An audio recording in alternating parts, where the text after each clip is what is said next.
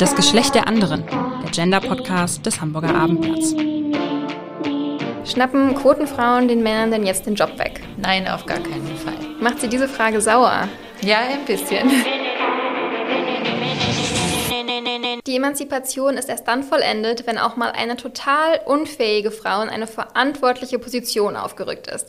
Das sind sehr kluge Worte von der Hamburger Volksschauspielerin Heidi Kabel und sie hat recht, denn wir brauchen mehr Frauen an der Spitze. Und seit Januar soll dafür eine gesetzliche Quote sorgen. Aber die Frage ist, tut die Quote den Frauen auch gut oder werden Quotenfrauen belächelt? Darüber spreche ich heute mit meinem Gast. Anna-Christina Gronert ist bei mir im Studio. Sie ist eine der wenigen Hamburgerinnen, die es in die Vorstandsetage geschafft hat von großen deutschen Unternehmen. Ähm, sie war im Personalvorstand der Allianz Deutschland und geschäftsführende Partnerin der Beratungsgesellschaft Ernst Young. Aktuell engagiert sie sich, beziehungsweise seit 2013 engagiert sie sich als Vorstandsvorsitzende der Charta der Vielfalt und setzt sich dort für Gleichberechtigung ein. Hallo, Frau Gronert. Hallo, schön, dass schön. Sie da sind. Ja, schön hier zu sein. Heidi Kabel hat es ja ganz gut auf den Punkt gebracht, ein viel zitierter Spruch. Kennen Sie denn eine total unfähige Frau in einer verantwortlichen Position? Nee, das muss ich ehrlich sagen. Ähm, ich habe aber ähnlich immer gesagt. Ich habe immer gesagt, also ähm, wenn das Gefühl kommt, dass es ein Verdrängungswettbewerb wird, dann sollte man sich doch angucken, dass irgendwie mindestens, ich glaube jetzt 90 Prozent Quote im DAX-Vorstand herrscht. Mhm. Und zwar eine männliche. Und ähm, die Diskussion ist einfach überfällig, würde ich sagen. Absolut und auch sehr viel geführt, auch in den letzten Jahren. Jetzt im Januar, Februar wurde sie nochmal angeheizt durch das Gesetz, was auf den Weg gebracht wurde. Da kommen wir gleich im Detail noch zu. Jetzt bin ich aber erstmal an Ihrem persönlichen Weg interessiert. Sie haben es ohne Quote an die Spitze geschafft. Hatten Sie einfach mehr Biss als die anderen Frauen? Das glaube ich nicht. Es ist immer so, dass man äh, persönliche Entscheidungen treffen muss. Und ähm, die habe ich halt getroffen, Beruf und Familie miteinander zu verbinden und dran zu bleiben, auch mal äh, ein Unternehmen zu wechseln, um neue Chancen zu kriegen und, und auch neue Perspektiven zu sammeln. Ähm, ich wollte es, klar, also man muss es wollen, wirklich in diese verantwortungsvollen Positionen zu kommen. Und ich wollte immer was gestalten. Und äh, je weiter man oben ist, desto mehr kann man gestalten und je mehr kann man auch verändern mhm. und andere wiederum mitnehmen und mitziehen. Die Frage hängt Ihnen sicherlich schon zum Hals heraus, aber Sie haben zwei Söhne und eine Töchter. Hören Sie da nicht oft? Wie konnten Sie das überhaupt schaffen? Absolut, immer, immer, die ganze Zeit. Ich meine, die sind jetzt 23, 21 und 16. Mhm. Und ich höre es fast immer noch. Also ähm, jetzt natürlich bei dem 16-Jährigen, der noch in die Schule geht und Abitur macht, ähm, ist es nicht gerade jetzt wichtig, jetzt da zu sein. Und ich sage, ja, das habe ich aber auch schon die letzten 23 Jahre gehört. Und ich war immer da und mein Mann war immer da. Wir haben unser Leben nur anders gestaltet. Und ähm, wenn man die Kinder fragt, haben sie jetzt eigentlich auch nicht das Gefühl, dass sie darunter gelitten haben, sondern auch neue Chancen hatten dadurch. Denkt Ihre Tochter, dass sie gerne mal in ihre Fußstapfen treten möchte, auch eine große Vorständin werden will? Ah, wir haben darüber viel diskutiert und ich glaube, sie ist einfach noch auf dem Weg, ähm, ein, äh, eine Aufgabe zu finden, wo sie eben auch Einfluss haben kann. Mhm. Und das ist ja die große Frage. Ist das äh, in der Rolle einer Vorstandsposition? Ist das in der Politik? Ist das im NGO? Ähm, und das beschäftigt sie natürlich sehr. Und ähm, sie studiert tatsächlich auch äh, Philosophie, Politik mhm. und Wirtschaft. Und ähm, es ging nie darum, in Fußstapfen zu treten, sondern es ging einfach nur darum zu sehen, wo ist es interessant und wo kann ich selber einen Beitrag leisten. Und wenn sie es dann an die Spitze schaffen sollte, ähm, denken Sie, dass sie als Quotenfrau belächelt wird? Ach, ich glaube, dann ist es ähm, hoffentlich vorbei. Aber glauben Sie, dass jetzt, wenn zum Beispiel morgen eine Frau in den Vorstand berufen wird, dass äh, die Leute da nicht denken, das ist ja eigentlich nur eine Quotenfrau? So ja, schlimm dieser Begriff ähm, klingt? Ja, der Begriff muss einfach neu definiert werden. Das muss einfach eine positive Konnotation haben. Es ist nach dem Motto, das sind diejenigen, die verändert haben ähm, und die jetzt einen Anschub bekommen haben, in diese Position zu kommen. Mhm. Aber sie sind ja auch nicht in der Position plötzlich, weil die Quote da ist, sondern weil sie sie schon immer ähm, gezeigt haben, was sie können. Mhm. Der, der ähm, Stern, der hat ja eine Kampagne gefahren dafür, wo ganz viele sehr prominente Frauen aus Deutschland gesagt haben, ich bin eine Quotenfrau, unter anderem Annegret Kramp-Karrenbauer. Und sie wollten tatsächlich auch diesen Begriff umdeuten. Nichtsdestotrotz, obwohl diese Kampagne schon gefahren ist, ist es immer noch extrem negativ behaftet. Und heute spricht eigentlich keiner, der tief in der Materie drin ist, noch darüber, oder? Haben Sie es anders im Gefühl? Also ich glaube, die Zeit ist vorbei, dass man das tatsächlich negativ behaftet sagen kann, insbesondere als Mann weil es einfach die letzten zwei Jahre so einen unglaublichen öffentlichen Druck gegeben hat und auch ein, ein also alle, die Sie eben erwähnt haben, die auf dem Titel oder in, in Stern erwähnt worden sind, sind Frauen, die sich wirklich hinstellen und sagen, wir machen das nicht mehr für uns, wir sind in einer tollen Position, wir wollen wirklich was verändern, nämlich für alle anderen. Und dadurch hat sie die ganze Diskussion nochmal so eine Dynamik gekriegt, dass ich kaum noch einen Mann sehe in der Wirtschaft, der sagen würde, ähm, das ist ja eine Quotenfrau. Mhm. Also das ist also die, die es innerlich nicht verstanden haben, dass ähm, diese unterschiedlichen Perspektiven, die in einem Raum sind, bessere Entscheidungen treffen. Ähm, die sagen es wenigstens aus politischer Korrektness nicht mehr. Mhm. Sie selber sind ja definitiv alles andere als eine Quotenfrau, weil Sie sich so durchgeboxt haben. Welche Hürden mussten Sie da nehmen? Na, ich glaube, äh, die größte Herausforderung ist immer, dass man ähm, die Einzige ist. Also ich war, glaube ich, wirklich in mir jetzt 30 Jahre Karriere ähm, die meiste Strecke in allen möglichen großen Projekten oder Verantwortungspositionen alleine als Frau im Raum. Ähm, und da muss man schon lernen, mit umzugehen. Wurden Sie ernst genommen oder gab es auch Situationen, wo das nicht der Fall war? Also das hat sich verändert über meine Karriere hinweg. Also in den ersten Jahren geht es wirklich darum, einfach schneller zu sein, lauter zu sein, sichtbar zu werden. Besser zu sein? Äh, besser zu sein, ja, damit man auch gehört wird. Ähm, und dann in den Jahren danach ähm, mit den Kindern ist natürlich eine riesengroße Herausforderung gewesen, weil alle immer gesagt haben, warum arbeitest du eigentlich? Du musst doch gar nicht arbeiten, dein Mann arbeitet doch. Also diese ganzen mhm. Diskussionen, wo sind denn deine Kinder überhaupt? Ich mir dann immer einen Spaß erlaubt und gesagt, dass sie im Rucksack an der Wand hängen und Glück haben, wenn sie mal was zu essen bekommen. Aber ähm, dann mit den Jahren lernt man eben auch zu unterscheiden, ob da jemand fragt, der neugierig ist, mhm. einfach wissen will, wie man es schafft, oder jemand, der so eine Konnotation hat, der einen ausgrenzen will. Okay, und Ihre Anleitung ist auch noch heute schneller, besser, höher als die Männer, um sich einmal durchzuboxen und dann irgendwann hat man sich einen Ruf ereilt. Ist das nicht super unfair? Ja, also es ist tatsächlich, ähm, tatsächlich schwieriger gewesen. Ich glaube, es hat sich schon erheblich was verändert. Also wenn jetzt die äh, jungen Frauen reinkommen, geht's, na, es geht immer bei Karriere um Sichtbarkeit. Es geht immer darum, äh, Leistungen zu zeigen und große Projekte zu managen und erfolgreich zu sein. Also die, die erfolgreicher große Projekte managen, sind auch die, die Karriere machen. Insofern ähm, hat sich da schon was verändert. Ich glaube, das ist, ist, einfach eine größere Anzahl. Also wir haben schon vor zehn Jahren im Recruiting gesagt, wir brauchen 50-50 bei der Rekrutierung. Dadurch sind die Pipelines schon ganz anders gefüllt.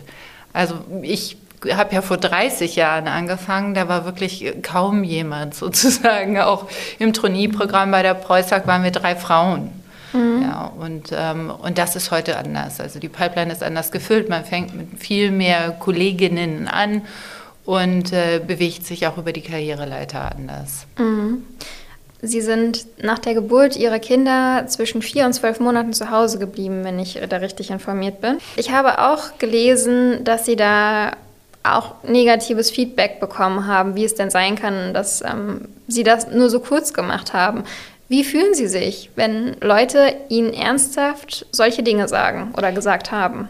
Also heute ähm, gehe ich damit ganz souverän um. Damals war es natürlich schon immer, dass äh, man ein komisches Gefühl hatte. Muss ich mich jetzt erklären? Muss ich mein Lebensmodell erklären? Muss ich jetzt jedes Mal sagen, okay, in dieser Phase ist jetzt mein Mann mal in Teilzeit zu Hause?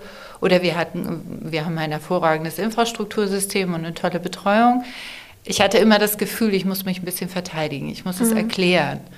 Und das hat sich über die Zeit aber geändert, dass sie einfach gesagt hat, ich bin so viel sicherer geworden mit unserem Lebenskonzept und so viel sicherer, damit äh, flexibler auch zu arbeiten. Und dann habe ich so viel mehr eingeführt, dann auch in verantwortungsvollen Positionen, was mich sicherer gemacht hat. Also wenn mir ein Chef die Möglichkeit gegeben hat zu sagen, Mensch, das machst du jetzt von zu Hause oder geh nach Hause und dann sprechen wir später nochmal darüber. Also diese Anfänge der Flexibilisierung der Arbeit, ähm, haben mich sicherer gemacht und ähm, haben mir dann auch die Möglichkeit gegeben, anderen diese Sicherheit zu geben. Und das ist, glaube ich, wichtig, dass man diese Souveränität für sich selber erarbeitet. Mhm. Aber das ist ein Weg, ist ein Prozess. Wir sehen ja jetzt, dass Arbeitszeiten flexibler gehandhabt werden im Homeoffice, aber das führt ja nicht zu dieser zu dieser Wunschvorstellung, die Sie gerade geäußert haben, dass Frauen dann eben auch weiter vorankommen. Es wird ja auch oft von ähm, Gender Corona Gap gesprochen und Gender Care Gap, dass die Frauen öfter zu Hause bleiben, sich mehr zurücktreten, die Männer eher arbeiten, treten zwar auch statistisch gesehen zurück, aber nicht so sehr wie Frauen.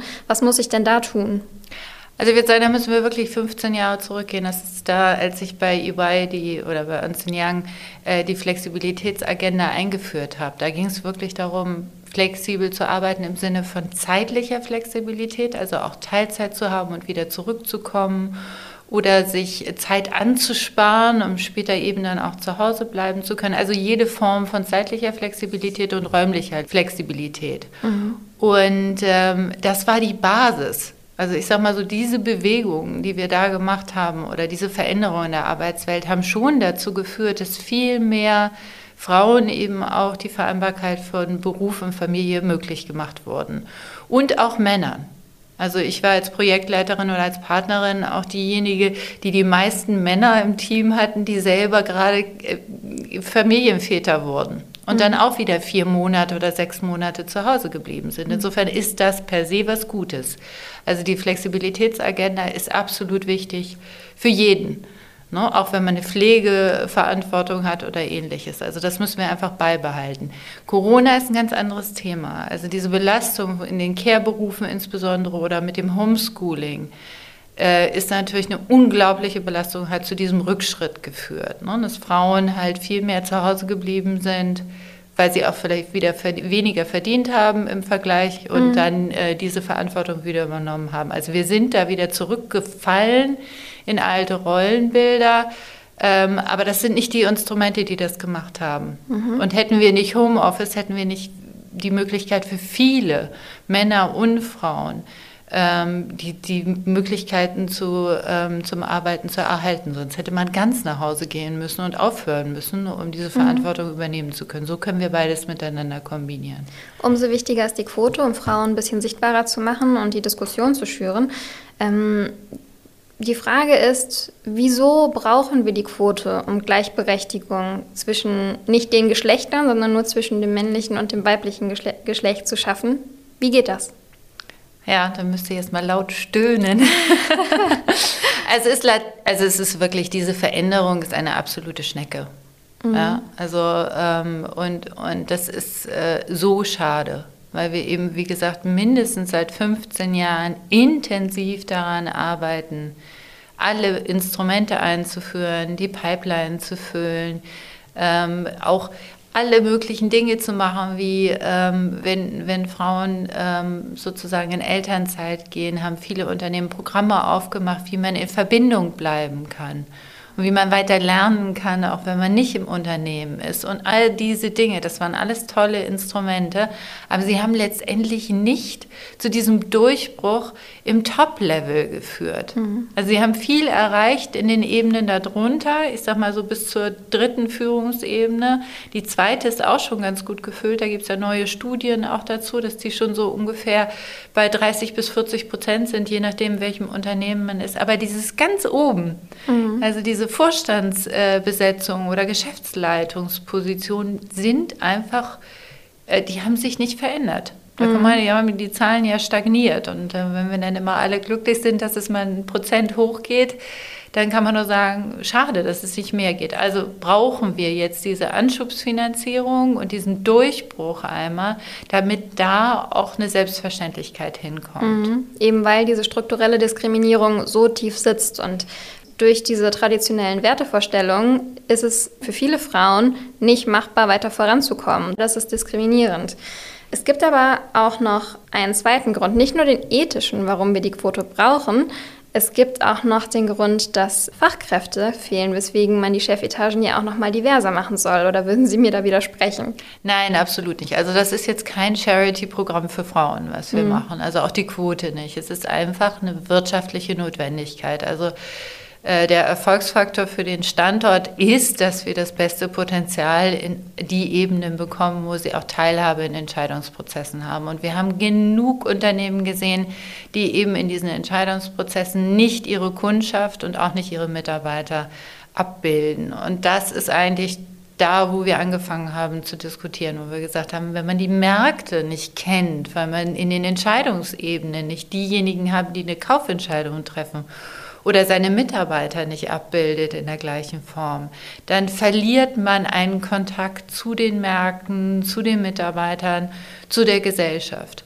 Und dann äh, wird es schwierig, ähm, flexibel zu sein in Marktanpassungssituationen. Und insofern sagen wir, ist Vielfalt einfach der Erfolgsfaktor, den man braucht im Unternehmen, in allen Entscheidungsebenen, um offen zu sein für Veränderungen und ähm, Entscheidungen treffen zu können, die zukunftsorientiert sind. Mhm.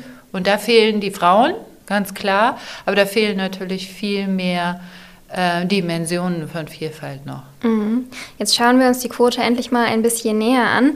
Ähm, es ist ja so, dass das jetzt schon das zweite Gesetz ist, was in die Richtung in die Wege geleitet wird, nur diesmal eben auf die Vorstände zutrifft. Und in Vorständen, wo es drei Leute oder mehr gibt, muss ein Frauenanteil erfüllt sein. Und bei drei Leuten muss es eine Frau sein.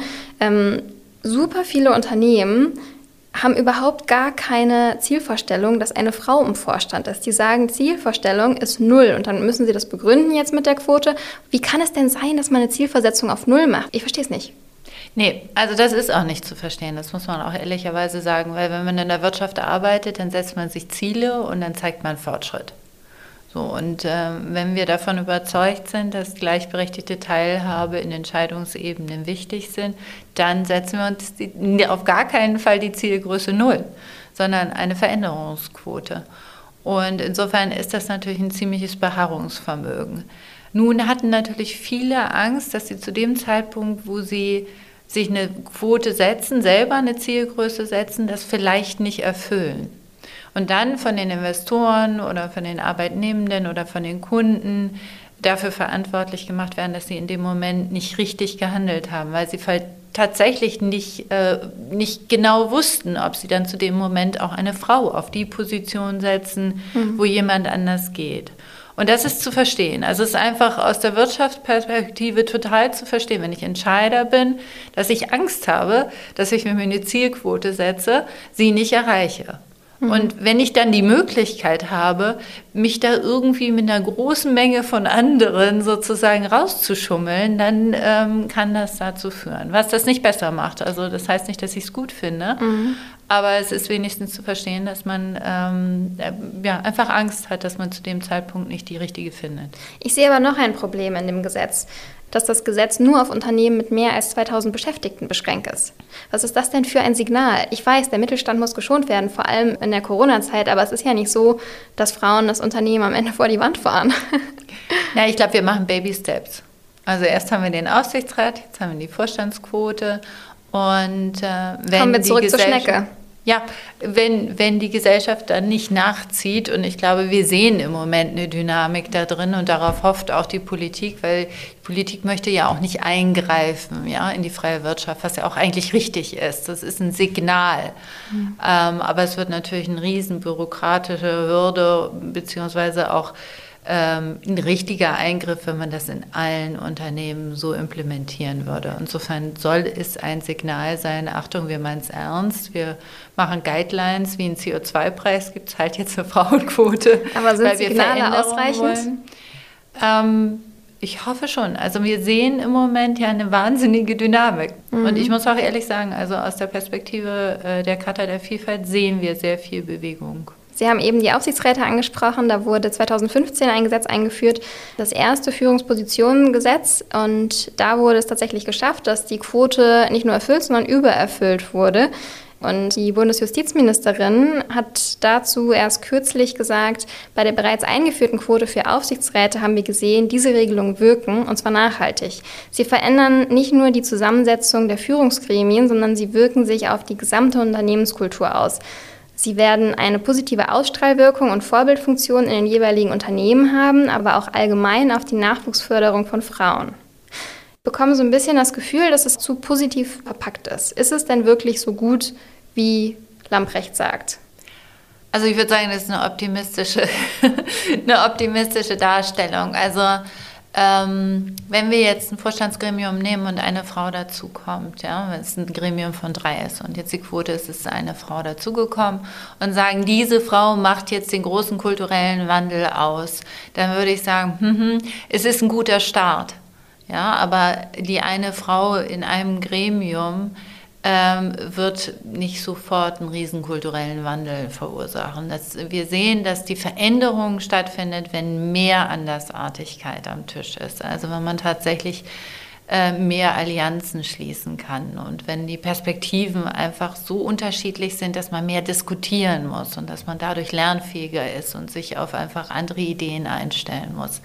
Das heißt, ähm, wenn Sie zwei Herren haben, die sehr, sich sehr ähnlich sind und auch die ähnlichen Gedanken haben und eine Frau dazu setzen, kann es schon dazu kommen, ähm, dass nicht das gewünschte Ziel erreicht wird, nämlich diese Offenheit zu generieren. Mhm. Und insofern plädieren wir eigentlich dafür, dass wir möglichst diverse Teams haben am Start und dass es ein Anfang ist, die Kultur zu verändern hinsichtlich einer Diskussionskultur. Und das habe ich auch gesehen. Also ich habe angefangen bei EY, da war ich die Erste in der Geschäftsführung, am Ende waren wir zu dritt.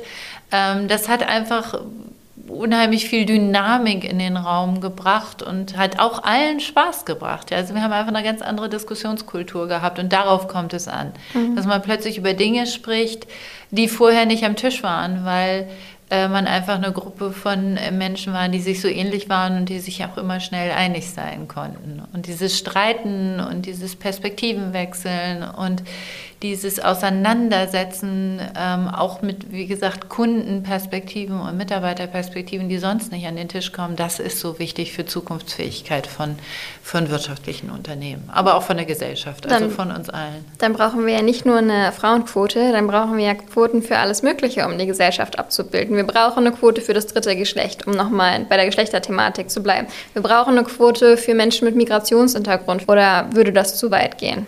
Ich glaube, das geht so weit. Also ich glaube, dass wir jetzt äh, aufbrechen, Strukturen aufbrechen. Das Wichtige ist, dass wir Monokulturen aufbrechen. Das ist also wie eine, wieder, ich sage mal, diese Biodiversität. Ja? Mhm. Wir brauchen Diversität um eben diese vielfältigen Perspektiven zu haben. Wir sollten aber nicht festlegen, welche Form von Diversität. Außerdem gibt es eine sichtbare und eine nicht sichtbare. Also mir ist es immer wichtig zu sagen, dass wir unterschiedliche Individuen in einem Team haben und dann das Team in der Lage ist, inklusiv zu führen, nämlich offen zu sein für die Andersartigkeit des anderen, ähm, neugierig zu sein, was er denn für Perspektiven mitbringt, egal wie er aussieht, wen er liebt, woher er kommt oder ähnliches. Mhm. Und dass diese Kultur in Entscheidungsebenen ähm, wirklich implementiert wird. Und das sehen wir, dass das mit der Diskussion über Frauen und Frauenpartizipation ähm, und Teilhabe angefangen hat, sehr auch intensiv mit Herkunft. Mhm. Aber wie man schon sieht, bei sozialer Herkunft können Sie jede Form von Vielfaltsdimension haben. Das können Sie nicht in Quoten abbilden, das sollten Sie auch nicht in Quoten abbilden. Und wie schaffen wir es, dass es in das Unternehmen reinkommt? Müssten wir da nicht schon in der Schule, in der Grundschule anfangen? Absolut. Es ist eine gesellschaftliche Transformation. Wir brauchen in allen Ebenen das Hinterfragen, ob wir Monokulturen haben, die als Vorbilder dienen, äh, wo jemand sich vielleicht nicht traut, äh, dann so einen Job zu ergreifen. Also gucken wir nur in den Kindergarten. Ja? Also ich habe kaum männliche Kindergärtner erlebt. Mhm. Also da schon, ja. Warum sollten, sollte es nicht genau da auch divers, divers sein, vielfältig sein? Wir sollten einfach die Gesellschaft so abbilden, wie sie ist. Und nicht so tun, als ob sozusagen in Chefetagen nur eine Gruppe von Menschen sitzt. Und jetzt stellen Sie sich mal vor, ein Entscheider hört diesen Podcast und rauft sich gerade die Haare, weil er denkt, oh nein, wie soll ich das denn in meinem Unternehmen jetzt auch noch schultern? Erst Corona, dann keine Ahnung, vielleicht fallen noch irgendwelche Mitarbeiter aus und jetzt wollen die Frauen noch mehr Diversität im Unternehmen, aber die nicht über eine Quote geregelt ist. Jetzt muss ich mir auch noch selber eine Zielvorsetzung machen. Was macht derjenige? Naja, also Mitleid habe ich jetzt nicht. Weil wenn man sich über die Zukunft der Gesellschaft auseinandersetzt und die Komplexität der Fragestellungen, die man sich beantworten muss, wenn man einen Wirtschaftsbetrieb leitet, dann sind das die Fragen. Ja, dann sind das, habe ich die richtigen Leute am Tisch? Bin ich offen genug? Äh, und mutig genug, auch mal anders äh, zu agieren? Und sehe ich meine Märkte wirklich mit allen Augen oder habe ich selber blinde Flecken? Sollte ich mir jemanden an den Tisch holen, der mir sagt, Mensch, also da hast du nicht hingeguckt? Das sind doch Fragen, die Kreativität steigern, die Zukunftsfähigkeit steigern, die Komplexität reduzieren. Vielfalt reduziert Komplexität. Mhm. Weil ich viele verschiedene Perspektiven habe, die ein komplexes Problem mir angucken. Sie haben ja auch ein Buch zum Thema rausgebracht, das verborgene Kapital. Da argumentieren Sie, ja, dass Vielfalt in Unternehmen gut für die Wirtschaftlichkeit ist. Wenn ich ein Unternehmen leiten würde, worauf müsste ich achten, konkret? Also erstmal würde ich mich umgucken in meinem Leitungsteam und sagen, sind die alle so wie ich? Habe ich meine Mitarbeiter, meine Kunden wirklich gut abgebildet? Bin ich offen genug zuzuhören? Und schaffe ich eine Vertrauenskultur, in der alle gemeinsam weiter lernen?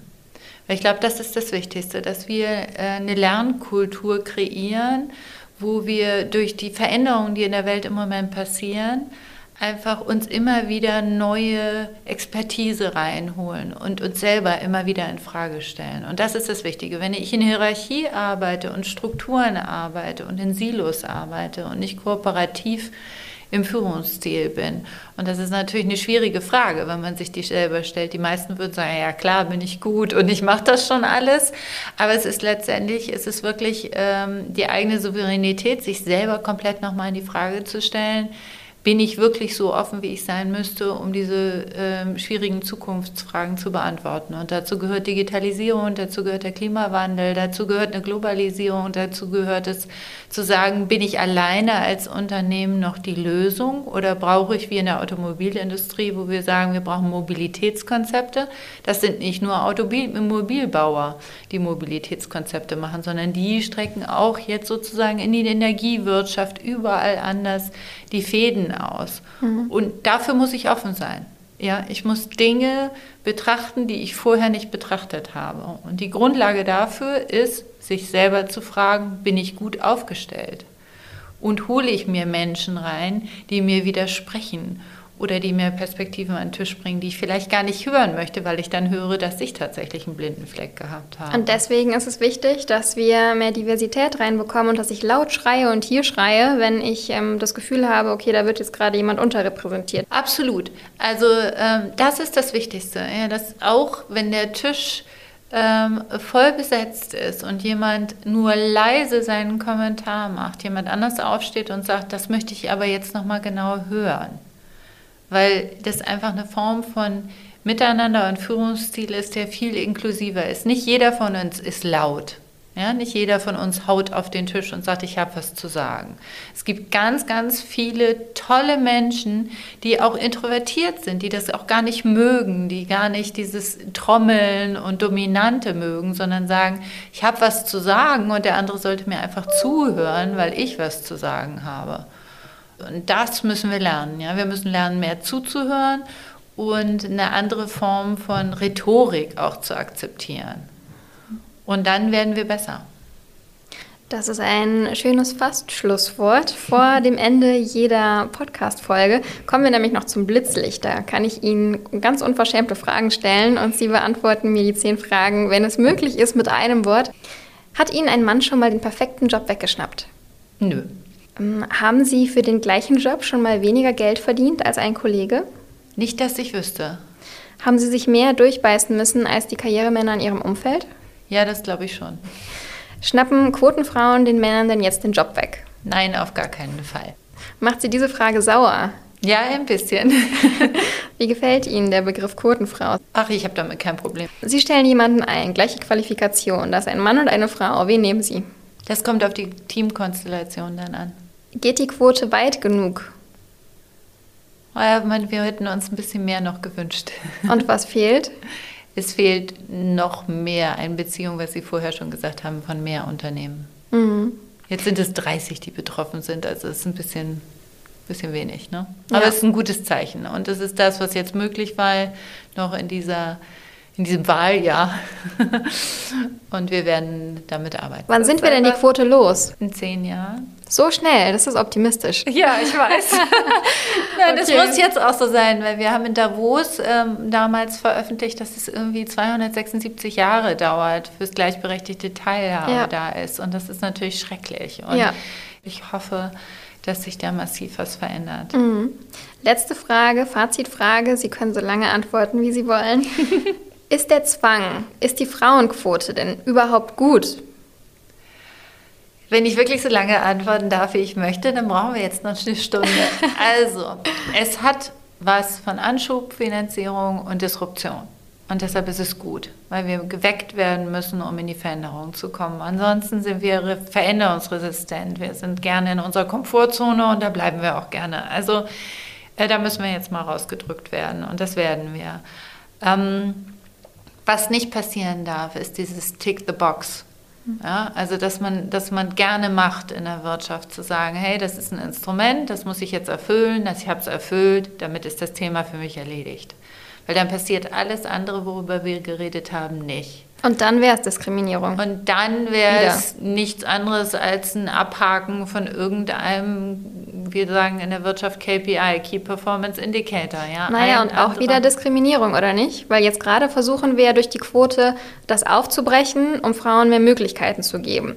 Würden wir an diese Frauenquote herankommen oder hätten wir sie übererfüllt, dann könnten wir uns zurücklehnen und dann wieder alle klein halten. Nein, es ist ja keine, es ist nicht unbedingt eine Absicht, die da stattfindet, sondern was anderes wird dann wichtiger. Und das, was ich ja auch in meinem Buch schreibe, ist, dass ich einfach ähm, möchte, dass das wirtschaftliche Handeln sich insgesamt ändert. Mhm. Ähm, das tritt dann wieder in den Hintergrund. Also dann macht man nur noch das, was notwendig ist, nämlich das, was die Investoren von einem erwarten. Und das sind, da ist dann zehn Punkte Plan und einer davon ist Frauenquote erreicht, zack. Aber das reicht ja nicht aus. Wir wollen ja gesundes, langfristiges Wachstum. Ja? Und wenn ich schaffe, dass mein Produkt eine bessere Biodiversität herstellt, dann bereichere ich sozusagen die gesellschaftliche Verantwortung. Ich übernehme gesellschaftliche Verantwortung, ich bereichere mein Umfeld. Das sollte die Zielsetzung auch des Wirtschaftens sein.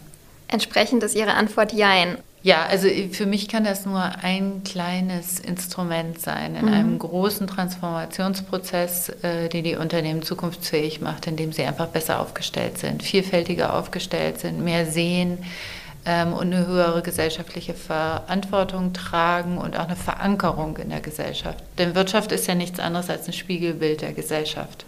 Und dieses Spiegelbild wollen wir auch in die Chefetagen bekommen. Vielen Dank, Frau Kronert, dass Sie heute hier waren. Gerne. Vielen Dank fürs Gespräch. Weitere Podcasts vom Hamburger Abendblatt finden Sie auf abendblatt.de slash podcast.